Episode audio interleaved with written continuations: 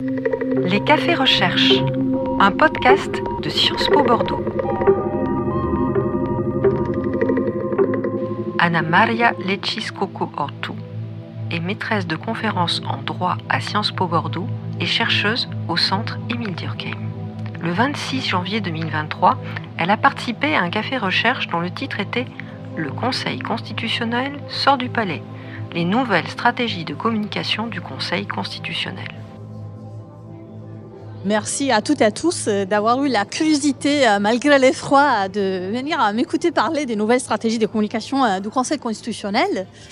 Et en prenant comme prétexte la venue du Conseil constitutionnel à Bordeaux le mois prochain pour tenir des audiences à la Cour d'appel de Bordeaux.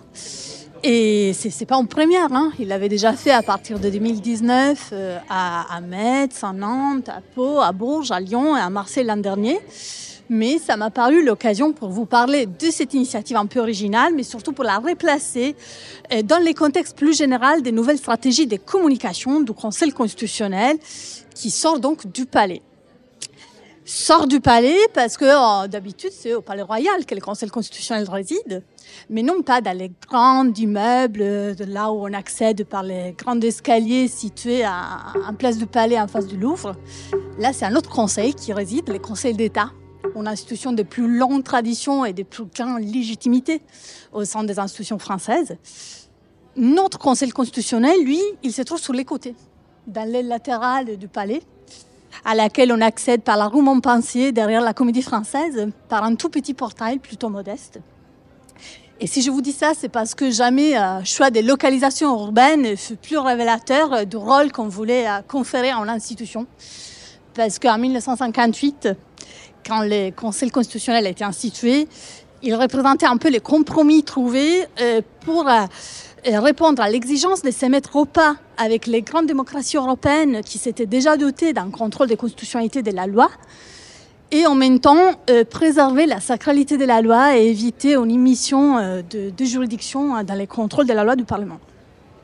Donc en 58, on ne rêvait pas en France d'une grande cour constitutionnelle dotée de réelles compétences contre-majoritaires, mais on a institué plutôt un organe qui contrôlait la loi, certes, mais dans des conditions très encadrées, plutôt à garantie des prérogatives du gouvernement et qui pouvait euh, contrôler la loi uniquement avant son entrée en vigueur et euh, uniquement sur l'initiative des pouvoirs publics, qui représentait d'ailleurs la majorité, donc euh, fonction contre-majoritaire absolument pas assurée. Son rôle a largement évolué depuis, je ne vous fais pas ici toute l'histoire, mais juste pour dire qu'il s'est de, de, plus en plus affirmé comme les garants des droits et libertés, transformation qui semble être couronnée en 2008 par l'introduction de la QPC, question prioritaire des constitutionnalités, qui est une procédure par laquelle euh, n'importe quel citoyen, ou pas d'ailleurs, les étrangers aussi, n'importe quelle personne partie à un procès peut contester une disposition, une loi qui porterait atteinte à ses droits et libertés garantis par la Constitution et demandait donc que cette loi, après un filtrage, soit contrôlée par le Conseil constitutionnel qui devra donc statuer par la demande formée par un citoyen, par une personne. Donc, de cette manière, on voit que, de quelque manière, les portes du Conseil s'ouvrent aux citoyens, à leurs avocats, au cas de la vie dans lequel on pourrait invoquer la protection de la Constitution. Et c'est donc pour traiter de ces QPC que le Conseil viendra à la Cour d'appel de Bordeaux euh, les mois prochains. Et cette politique de délocalisation des audiences vise donc à renforcer même symboliquement ces liens entre le Conseil constitutionnel et les citoyens, parce que de quelque manière, là, on voit que c'est pas seulement les citoyens qui peuvent accéder au Conseil constitutionnel, mais c'est aussi le Conseil constitutionnel qui symboliquement veut aller à la rencontre des citoyens au plus près de la société. Donc, euh, bon, entre coup de com et réelle volonté d'aller à la rencontre des citoyens, la portée symbolique de cette initiative est évidente. Les conseils qui euh, va tenir des audiences en province hors les murs. Mais sortir du palais, les conseils les fait donc physiquement, mais de manière plus générale, ces dernières années, il les fait aussi métaphoriquement, quitter sa tour d'ivoire pour utiliser une métaphore quelque peu abusée, mais qui est trop gourmande pour ne pas l'utiliser dans ces cas, il est fait aussi par ces stratégies de communication qui se sont largement développées, euh, à la fois par un usage accru d'instruments traditionnels comme les communiqués de presse, les discours de son président, l'actuel président Laurent Fabius, et aussi par l'utilisation de nouveaux instruments comme les réseaux sociaux, de nouveaux objets, le développement de nouveaux objets de communication et adressés à des nouveaux publics. Nouveaux instruments d'abord parce que par exemple le Conseil constitutionnel a complètement rénové son site internet en 2017 pour le rendre plus accessible, plus sexy pour l'usager lambda et l'a enrichi de contenu. Il a un compte Facebook, un compte Twitter sur lequel il est très actif. Il y a une appli que vous pouvez télécharger sur votre smartphone si vous voulez être à jour de tous les événements.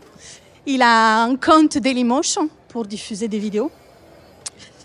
Et il a aussi une boutique. Il a ouvert une boutique aussi avec de la marchandise officielle Conseil Constitue. Donc là, les coûts des com est euh, assuré.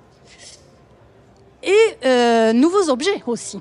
Parce qu'à côté de la communication traditionnelle qui portait sur sa jurisprudence, les conseils constitutionnels, euh, là, on voit qu'il s'engage de plus en plus dans son communication qui porte aussi son rôle sur la Constitution elle-même, avec aussi des petites cours de droit constitutionnel, en fait, qui s'adressent à un public plus large que les pouvoirs publics ou les juristes, avec donc une finalité de vulgarisation. Par exemple, il y, a, il y a un projet Découvrons la Constitution qui a porté les membres du Conseil à rencontrer les élèves du CM1 jusqu'au lycée, des concours, des événements de, de vulgarisation comme la Nuit des Trois. Et dans quel objectif tout ça? Alors, il faut savoir que le, les premières initiatives de communication publique du Conseil, initialement dans la forme des communiqués de presse, sont nées en 1993 en réponse à, une, exigence de légitimation et de défense des attaques au lendemain d'une décision qui avait été très critiquée sur la loi d'immigration, dans laquelle euh, il s'agissait donc des premières fois où les conseils constitutionnels assumaient vraiment un rôle contre-majoritaire. Donc ça avait euh, suscité des réactions du gouvernement, de la majorité même en révision constitutionnelle d'ailleurs. Et donc c'est là que les présidents à l'époque, c'était Badinter, avaient commencé à utiliser les communiqués de presse, aussi en tribune sur le monde à l'occurrence, pour un peu défendre, euh, expliquer la jurisprudence de l'institution. Cette finalité, ce besoin de légitimation est toujours présent. C'est d'ailleurs consubstantiel à toute juridiction constitutionnelle. Mais au-delà de ça, euh, les nouvelles stratégies de communication semble s'inscrire aussi dans son volonté plus générale d'ouverture et de transparence, qui est là aussi dans l'air du temps, dans laquelle s'est fortement engagé le président Laurent Fabius, et qui s'est traduit aussi dans certaines modifications dans les procédures aussi juridictionnelles. Par exemple, à partir de 2019, les conseils constitutionnels publient les portes étroites, qui sont des observations écrites des lettres qui sont envoyées souvent signées par d'éminents juristes, mais en nom d'entreprises, de, groupes d'intérêt, d'associations, pour euh, exercer une sorte de lobbying sur le contrôle de constitutionnalité de la loi. Eh bien, jusqu'à 2019, tout ça s'est passé. On le savait très bien, mais c'était situé dans une zone grise. On ne pouvait pas y accéder. Depuis 2019, ces lettres sont publiées. Et tout cela donc répond à cette volonté fortement défendue par le président Fabius de transformer les conseils constitutionnels en véritable cours constitutionnel de référence. Mais au-delà de cette fonction, encore une fois, d'autopromotion, d'autolégitimation de l'institution, les conseils constitutionnels semblent aussi vouloir s'engager dans son mission de pédagogie constitutionnelle, d'éducation citoyenne aux valeurs de la Constitution, des constitutional literacy, pour les dire avec les, les termes utilisés par la doctrine anglo-saxonne, parce qu'il faut savoir qu'il n'est pas seul dans cette démarche. Euh, dans les droits comparés aujourd'hui, dans les panoramas comparés, on peut observer un grand nombre de cours constitutionnels qui s'engagent de plus en plus dans ces stratégies de communication à partir de la Cour constitutionnelle allemande, et beaucoup de cours constitutionnels en Amérique du Sud, la Cour colombienne, la Cour brésilienne, la Cour constitutionnelle italienne, la Cour canadienne et avec donc de différentes initiatives qui se multiplient. Quels sont les enjeux pour euh, essayer d'être un peu bref et susciter vos questions?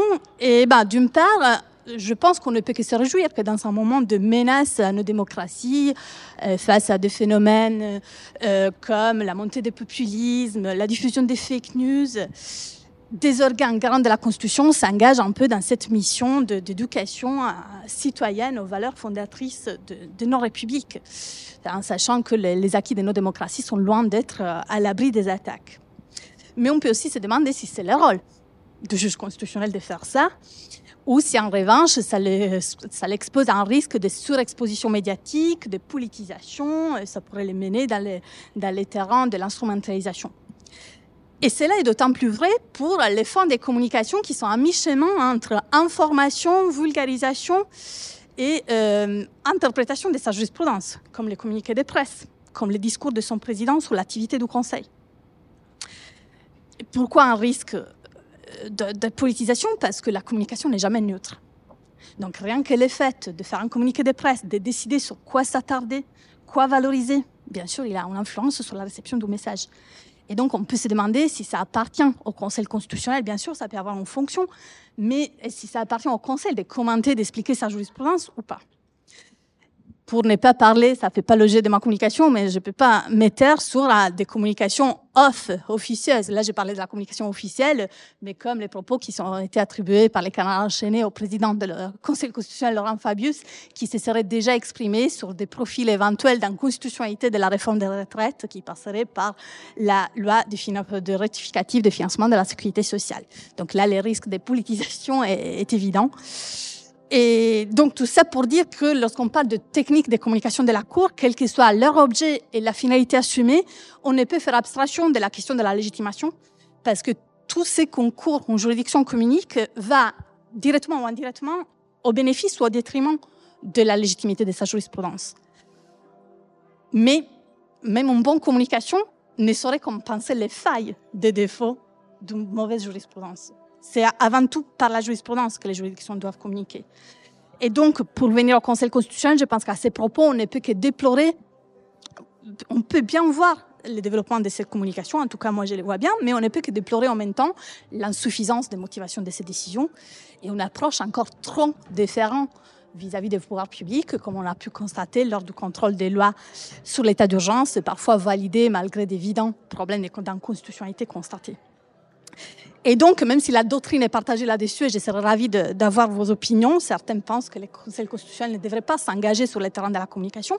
Moi, je pense que euh, des stratégies de vulgarisation sont les bienvenues, mais à condition qu'elles s'accompagnent aussi d'un réel renforcement de la transparence et surtout du développement d'une jurisprudence digne d'un cours constitutionnel de référence sans quoi la communication euh, ne peut que rester un, coup de com' et de la pure cosmétique institutionnelle.